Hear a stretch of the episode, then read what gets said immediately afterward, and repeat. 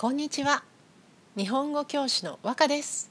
皆さんお元気でしたか？進撃の巨人の漫画とうとう終わってしまいましたね。11年ですよ。ね長い間。本当に伊佐山先生お疲れ様でした。と言いたいです。4月9日にその漫画が載っている雑誌別冊少年マガジンが発売。発売というのは売るのをスタートするですね。この発売されたのですがどこの本屋もすぐに売り切れソードアウトだったそうですよ。私はですね予約していたので買うことができました。よかったです。ああのこのポッドキャストにはネタバレあの話を読む前にストーリーを教えてしまうことですね。これはありませんので安心してください。では今回のナードチャッティングのテーマは「進撃の巨人」といえばもうみんな大好きあの人リヴァイ兵長です。当然皆さんリヴァイさんのことは知っていますよね。ええええ。声もかっこいいです。はい。あ知らない人もいるのかな？じゃあ簡単にリヴァイさんの紹介しますね。あのリヴァイさんは巨人を倒すグループ。調査兵団にいます。この調査兵団のリーダー団長と言いますが団長はエルビン・スミスという人です。このエルヴィンがこれから何をするのか全体のことを計画して決めます。リヴァイさんは彼の下でその命令を聞いて周りの兵戦う人たちを動かす兵のリーダー兵長という立場にいます。そしてそのリヴァイさんの特徴、まあ、他と何が違うのかというところですけどもリヴァイさんは、まあ、とにかく強い。これですよ。ね。あのシリーズ3の53話「完全試合」ですね。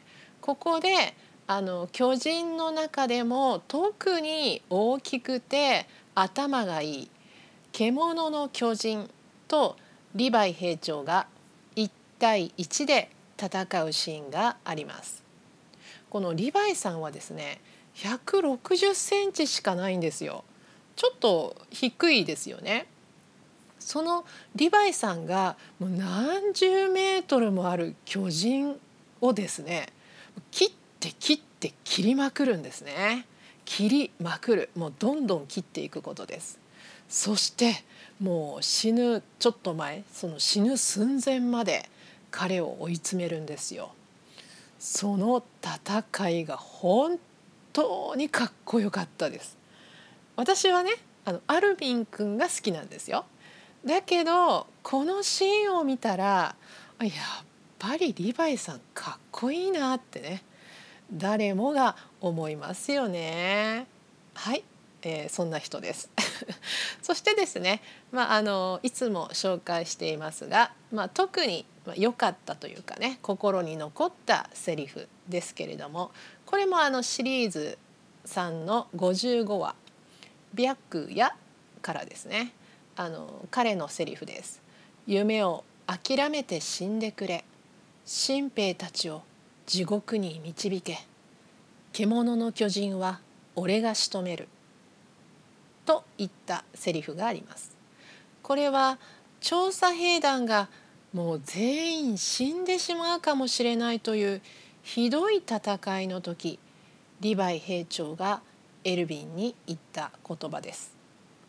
この「夢を諦めて」とあるんですがエルビンは壁の外に人類はいないと教えられたけれどどうしてそれがわかるのかそれは本当なのか確かめたいというね気持ち目的を持って調査兵団に入ったんです。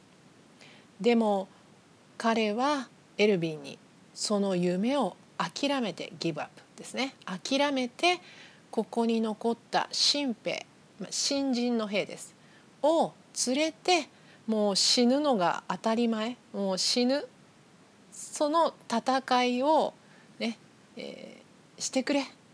と言っているんですここではまあ地獄ね、えー、ヘルって言ってますけども地獄に連れて行け、ね、地獄に導けと言っているんですね。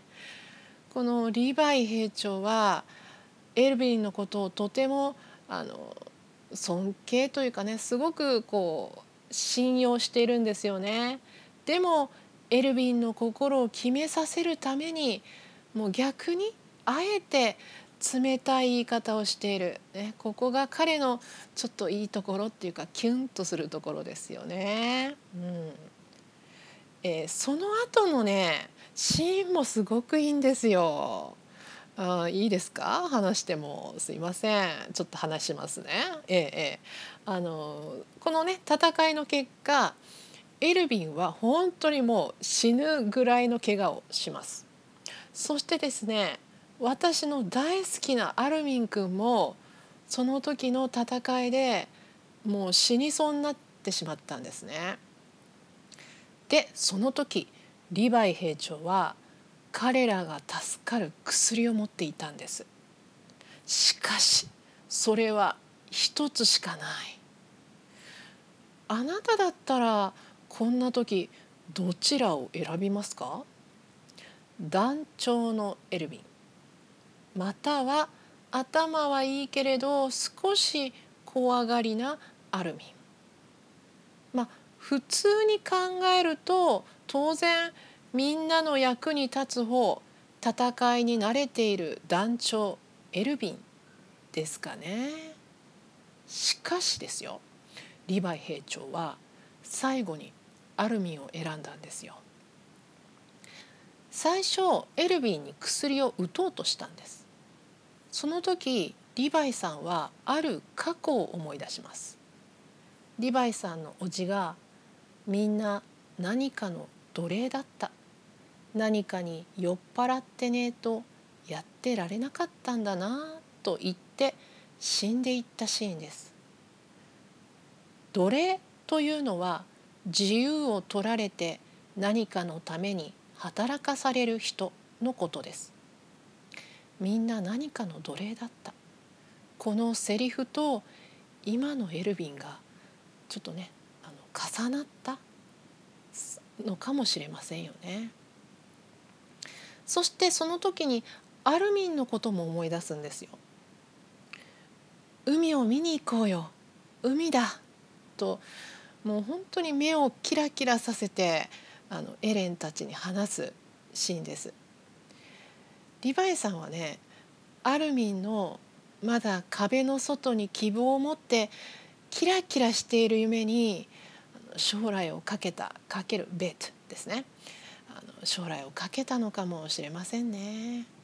ええあのリヴァイさんのちょっと人間らしいところが出ているいいシーンだったと思います。アルミンを助けてくれてありがとう。はい、というわけで今回はここまでです。えー、来週はですね「進撃の巨人で」私はねあのリヴァイさんも強いと思いますけどもこの人も本当に強いと思いますよ。ミカサさんです。ね、ミカサについてあとねミカサとあのエレンについて話したいと思っています。ああのちなみにですね先日ある生徒さんとこの「進撃の巨人」について話しました。あの巨人が人を食べるシーンが本当のようで気持ち悪い。これをどう表現したらいいかという質問をもらったんですけれどもこの表現例えばですけどグロい。グロテスク。ちょっと変わっている。普通と違っていて気持ちが悪い感じですね。で、えー、またはですね生々しい。もう本当のようだ。生きている。ようだという言い方があります。例えばあの巨人が人を食べるシーンはその人からね血が流れたりこう骨とか中の肉とかが詳しく書いてあってちょっと生々しくて、えー、グロいよねっていう言い方できると思いますよ。あのもし皆さんも質問がありましたらどんどんメールで送ってください。ここからはお知らせです。和歌ランゲージラボラトリーこちらで私はオンラインの日本語プライベートレッスンをしております。対象は中上級 N3 以上をメインにしております。あのこのポッドキャストではアニメの話ばかりしてますけどもジャニーズとかねあのそれだけじゃないですよあの ちゃんとあの JLPT の勉強とかねあとビジネス日本語とか、まあ、あと、ね、本を読んだりとかあの皆さん一人一人のリクエストに応じて、えー、プライベートレッスンをしております。このポッドキャストの説明文に URL を貼っておきますので興味がある方はそちらを見てください。では今日も最後まで聞いてくださってありがとうございました。じゃあまたねバイバイ